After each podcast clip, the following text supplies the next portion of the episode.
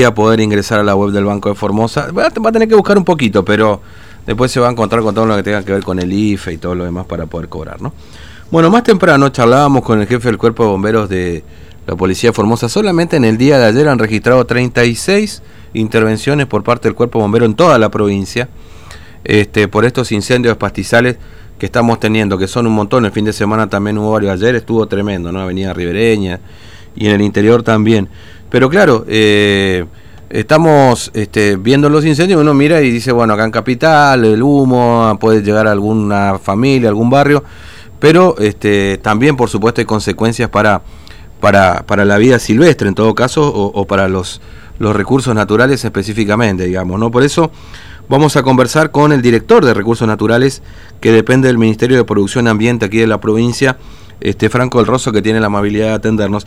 Del Rosso, buen día, ¿cómo le va? Fernando lo saluda, ¿cómo anda? ¿Qué tal, Fernando? Buen día. Buen día, gracias por atendernos. Bueno, eh, mire, ayer 36 focos, o por lo menos intervenciones tuvo el cuerpo bombero, solamente ayer, el fin de semana otras tantas más, y venimos así desde hace unos cuantos meses con los incendios pastizales, digamos. ¿Hay una evaluación que están haciendo ustedes este, del Rosso ahí en el Ministerio respecto de, eh, bueno, las consecuencias directas que tiene esto en cuanto al a la vida silvestre aquí en la provincia?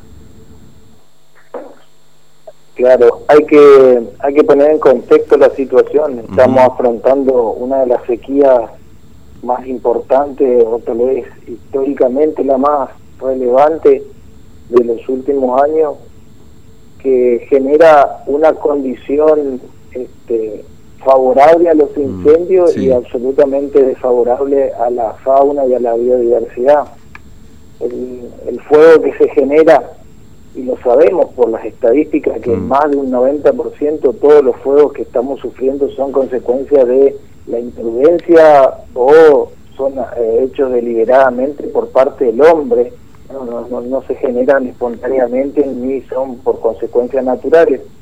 Pero bueno, todos estos incendios que están, que están ocurriendo obviamente tienen un impacto negativo tanto sobre la flora como sobre la fauna, Mm, negativo en general para todo el ecosistema. claro, sí, sí. Lo que no. nosotros hemos podido apreciar en este último tiempo es Mm, la, la multiplicación, casi a, a tres veces más la cantidad de rescates de animales que tenemos que hacer, que por consecuencia del fuego o se encuentran perdidos y Mm. deambulando, eh, o en la vía pública, o en la zona de caminos, o, o en, o en sectores periurbanos, y también animales que este, han sufrido eh, el, el- el efecto del fuego, que han- se han quemado sí. parcialmente, ¿no?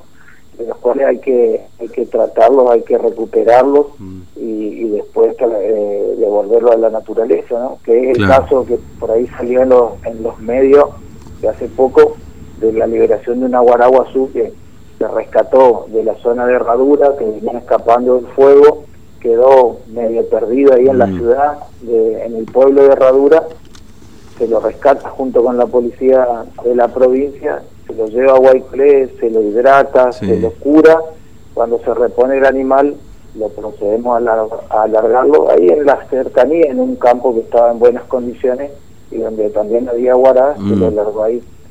Eso se multiplica, Claro. ese tiene final feliz, Mm. hay otros casos donde rescatamos al animal, tiene quemadura muy importante y por más que uno trate, no, no puede salvarlo, Eso- Claro. eso nos llena de pena.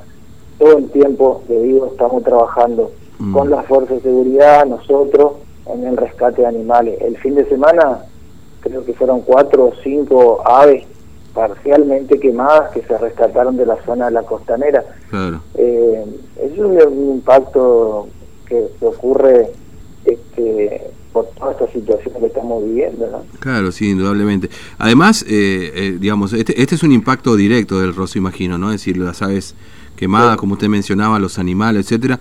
Pero, pero bueno, obviamente también hay un impacto indirecto que tiene que ver con esto que usted mencionaba, es decir, el corrimiento, digamos, de las zonas donde estaban estos animales habitualmente, digamos, ¿no? Que, que, que los empuja fuera de su hábitat natural, básicamente, ¿no?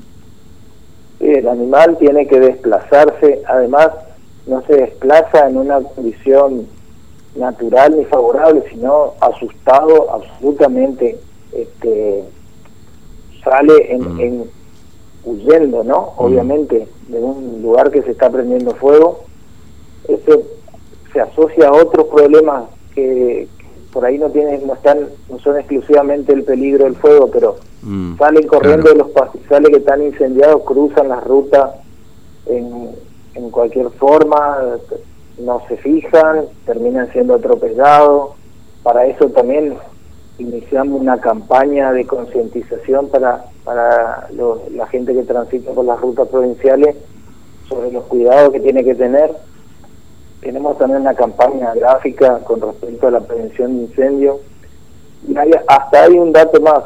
Mm. Aumentó mucho el tema de la caza silvestre, de animales silvestres. Mm. Y eso tiene que ver con la exposición de los animales. Los animales están muy expuestos, mm. muy expuestos. Entre las quemazones, y la sequía, el animal silvestre está en una situación complicada, ¿no? Y si a eso le sumamos que mucha gente, la mayoría, hay que decir la verdad, sin necesidad, porque no es que el que caza está cazando para tener que, que comer, sino que muchas veces sin necesidad y con muy poco escrúpulo, aprovecha esa situación de indefección del animal para darle caza, ¿no?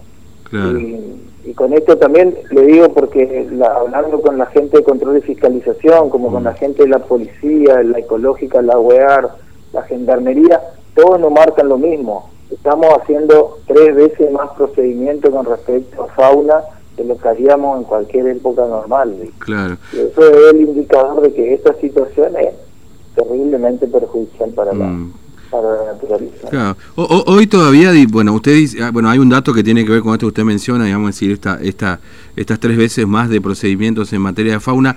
Ahora, me, da la sensación que hoy hacer una evaluación ya este, eh, del impacto de todo esto es un poco prematuro porque lamentablemente todos los días siguen ocurriendo hechos de esta naturaleza.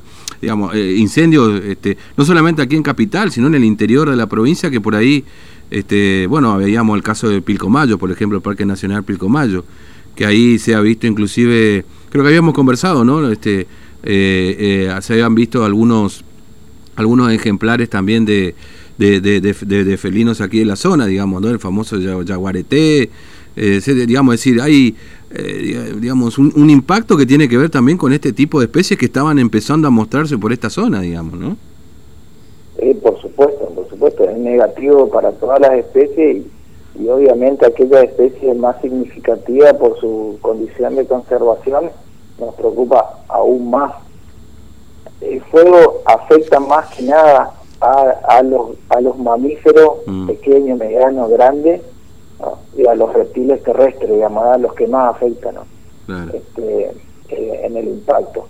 Pero eh, yo creo que la evaluación, o mm. sea, la evaluación que hay que tener es que en esta discusión de hoy hoy afrontamos esta sequía es un proceso cíclico que naturalmente a veces se ocurre, ¿no? Claro. Pero también hay que tener en cuenta que estamos en el en el involucrados en un proceso de cambio climático global de que por supuesto nosotros no somos responsables porque no somos responsables de la emanaciones de gases de, de efecto invernadero, porque si bien en la provincia puede haber este, algún cambio de uso de suelo, alguna modificación del ambiente para la producción, es a las claras que no somos la provincia de la Argentina que, que haya este, eliminado su, la mayor cantidad de bosque nativo, de hecho somos la que mayor cantidad de bosque nativo en pie tiene.